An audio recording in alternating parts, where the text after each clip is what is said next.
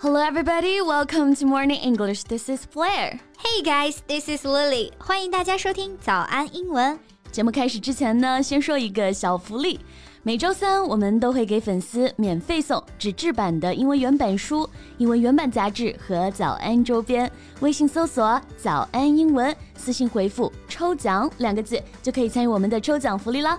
这些奖品都是我们老师为大家精心挑选的，非常适合学习英语的学习材料，而且你花钱也很难买到。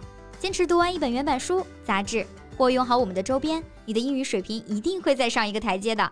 快去公众号抽奖吧，祝大家好运 ！Lily，你知道张大大这段时间火了吗？Of course, he became an influencer and started to stream on TikTok. That's it.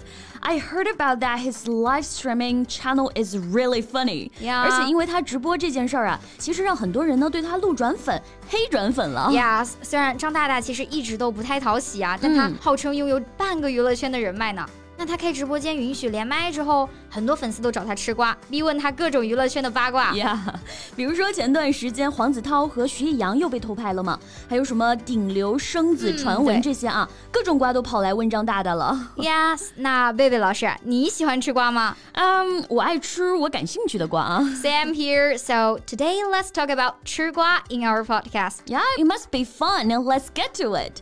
那今天的所有内容都给大家整理好了文字版的笔记，欢迎大家到微信搜索“早安英文”，私信回复“加油”两个字来领取我们的文字版笔记。那讲到吃瓜，it doesn't refer to eating watermelons。对，这里的吃瓜不是真的吃西瓜或者什么瓜果蔬菜啊。Yeah. It means gossip. Gossip 就是八卦的意思。That's it. Gossip, G O S S I P. Gossip is informal conversation often about other people's private affairs，就是指说别人的闲话。For example, he spent an hour talking gossip. Right.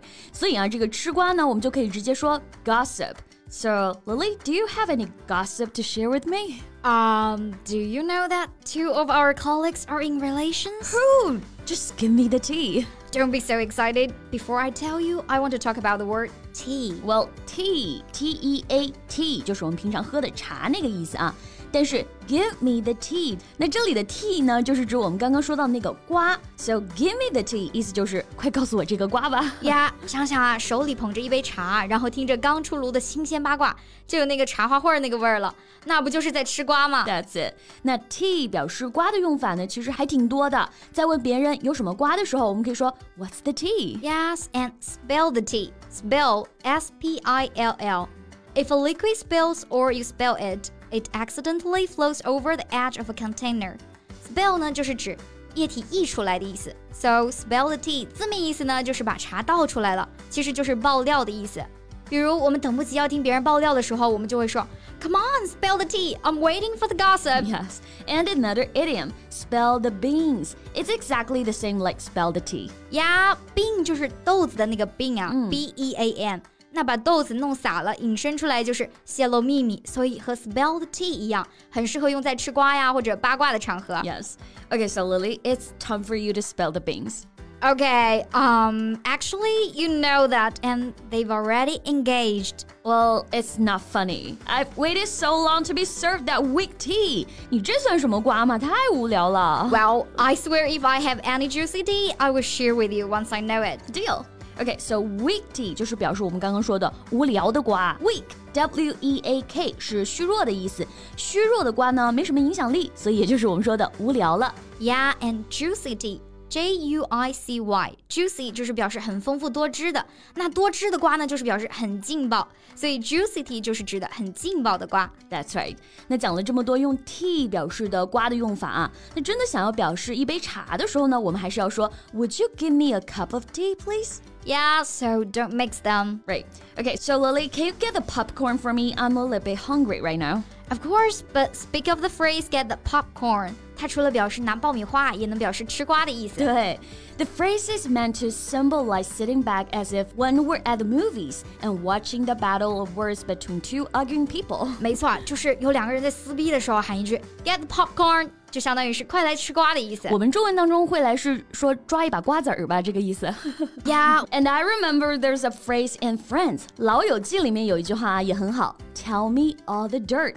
他们会经常坐在一起聊八卦的时候啊，就说到这个，Come on guys, tell me all the dirt。I remember that too. So here, dirt 本来的意思是表示灰尘，那它还可以呢用来形容一些流言蜚语，所以它一般是当贬义词来使用的。That's right. The newspaper had been digging up dirt on the president. 最近报纸啊一直在挖总统的猛料。Exactly。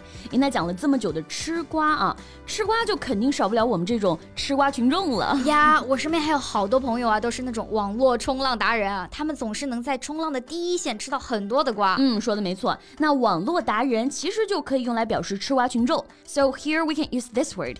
Netizen, N-E-T-I-Z-E-N, netizen. Well, netizen is actually a portmanteau word. 是一个合成词啊，It is made up of net and citizen. Right. Net 就是网络，N E T，然后 citizen 表示公民，所以合起来呢，也就是网民的意思了。